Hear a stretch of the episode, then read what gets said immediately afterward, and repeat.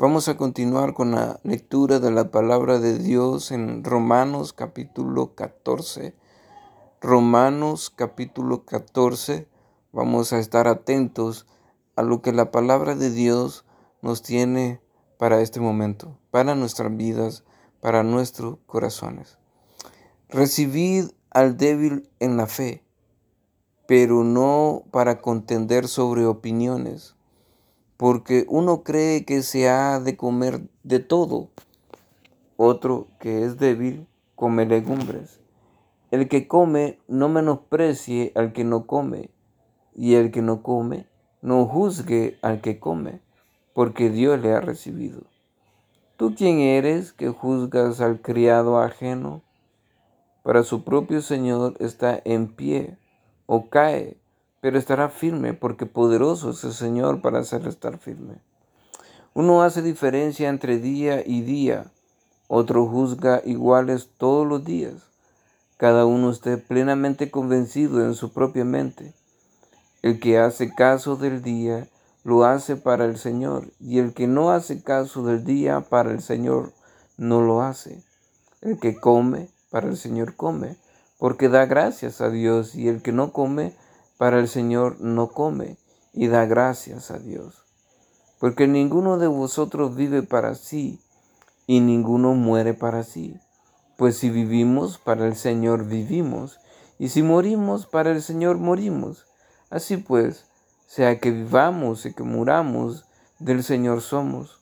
Porque Cristo para esto murió y resucitó y volvió a vivir, para ser Señor así de los muertos como de los que viven.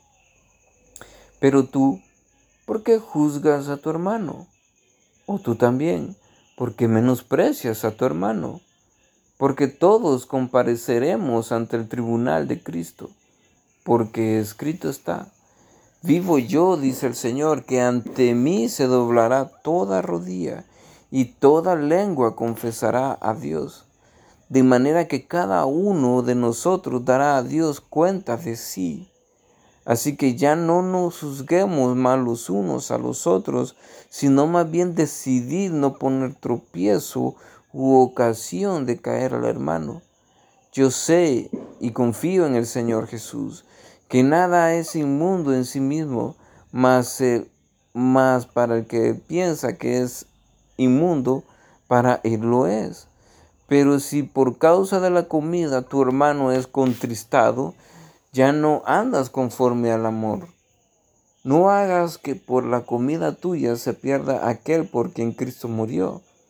O sea, pues vituperado vuestro bien, porque el reino de Dios no es comida ni bebida, sino justicia, paz y gozo en el Espíritu Santo. Porque el que en esto sirve a Cristo agrada a Dios y es aprobado por los hombres. Así que Sigamos lo que contribuye a la paz y a la mutua edificación. No destruyas la obra de Dios por causa de la comida. Todas las cosas a la verdad son limpias, pero es malo que el hombre haga tropezar a otros con lo que come. Bueno es no comer carne, ni beber vino, ni nada que tu hermano tropiece, o se ofenda o se debilite. ¿Tienes tu fe? Tenla para contigo delante de Dios. Bienaventurado el que no se condena a sí mismo en lo que aprueba, pero el que duda sobre lo que come es condenado, porque no lo hace con fe. Y todo lo que proviene de fe y todo lo que no proviene de fe es pecado. Interesante capítulo de los judíos en ese momento. Unos comían de todo y otros comían ciertas cosas. Entonces, ellos discutían. Ellos discutían sobre esto y por eso el apóstol Pablo hace esa mención. Hace mención a la comida en este capítulo.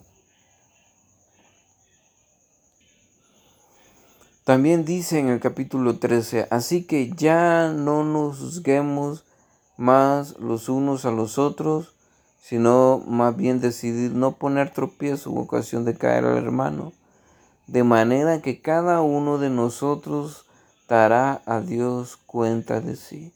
Cada uno de nuestras vidas estaremos En el día final estaremos delante de Dios y rendiremos cuentas delante de Él.